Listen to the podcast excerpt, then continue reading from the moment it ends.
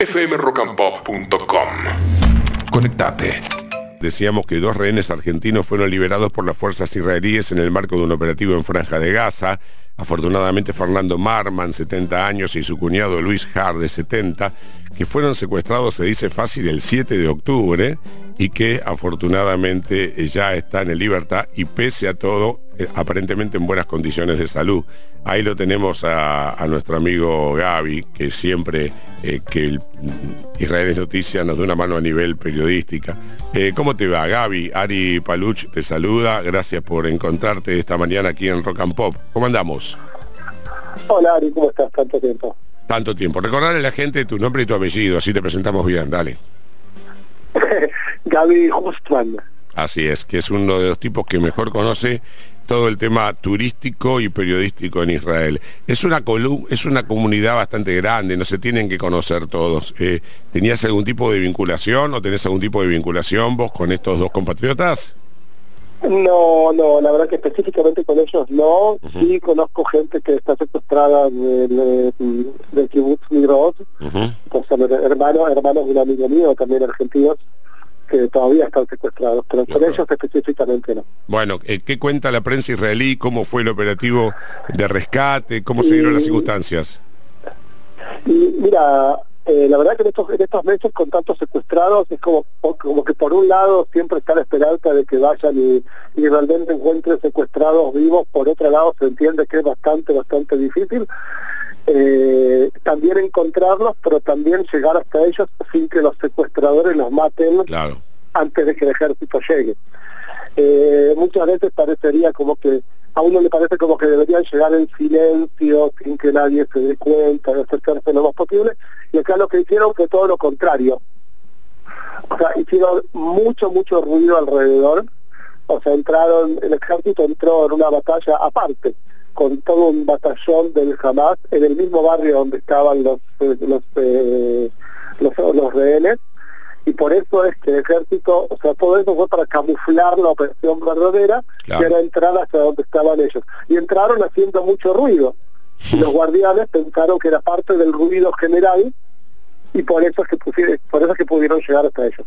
Mira vos, eh, una operación estratégica y no insumió mucho tiempo la liberación o eh, fue un operativo relámpago o, se extendió bastante sí, tiempo? Una operativa relámpago, parece que en una hora pero que fue dentro del marco de una hora, lograron sacarlos y ponerlos en un helicóptero.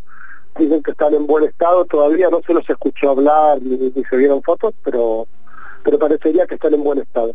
Bueno, está muy tensa la cuestión porque eh, Biden está presionando a Netanyahu para que mitigue un poco los ataques, para que no, eh, por ejemplo, no incursione en Rafa en algunos lugares de la franja de Gaza. Pareciera que lo que Netanyahu ha decidido es seguir adelante con, el, operativo. Eh, ¿Vos crees que Estados Unidos va a seguir presionando? Eh, ¿Israel cree que Estados Unidos eh, dice una cosa pero no la hace? ¿Cómo ves la continuidad de esto que es un drama con miles y miles de muertos?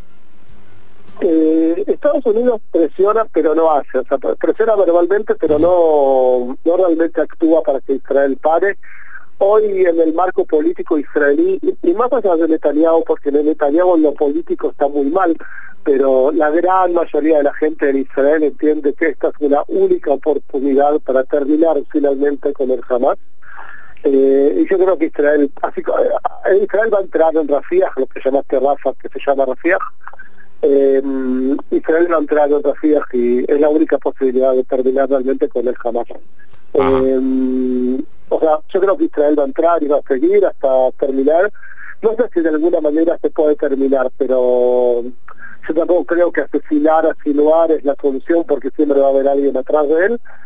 Pero, pero de alguna manera hay que terminar con el gobierno de Hamas en la franja de Gaza, sí. Bueno, de hecho la operación esta por la que liberaron a nuestros compatriotas fue en la ciudad de Rafía, esta, esta operación tan compleja. Fue, en la ciudad de Rafía. Sí, Israel este, actúa en la ciudad de Rafía, pero en muy baja, en baja dimensión, digamos. Todavía puede, cuando vaya terminando, ahora el, el ejército mayormente está en otra ciudad que se llama Janiunes, y de ahí van a pasar a Rafia. Hay que entender que los lugares son muy chiquitos y están todos conectados unos con los otros. La franja de Gaza es un lugar muy pequeño y muy densamente poblado.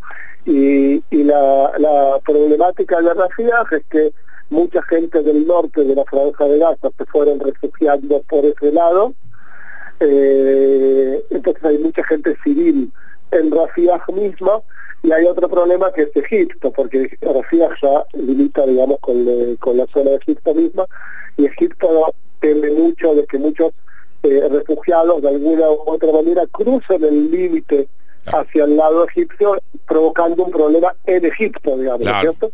Porque acá somos eh, todos eh, son todos solidarios, pero nadie quiere abrir la frontera.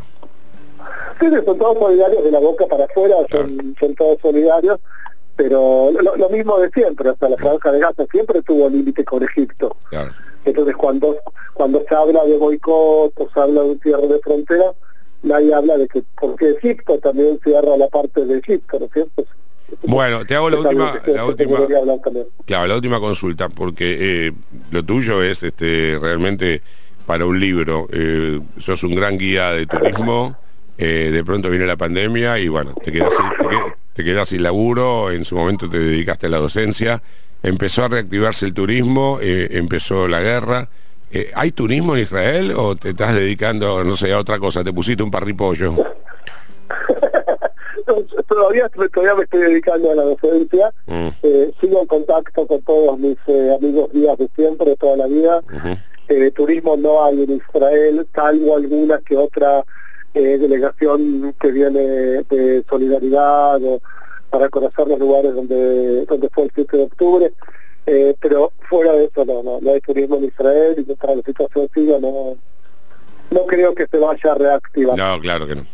Bueno, te mando un abrazo inmenso, Gaby. Muchas gracias por este reporte eh, y hasta la próxima. Gracias. Gracias a vos, Ari, que fmrockandpop.com Conectate.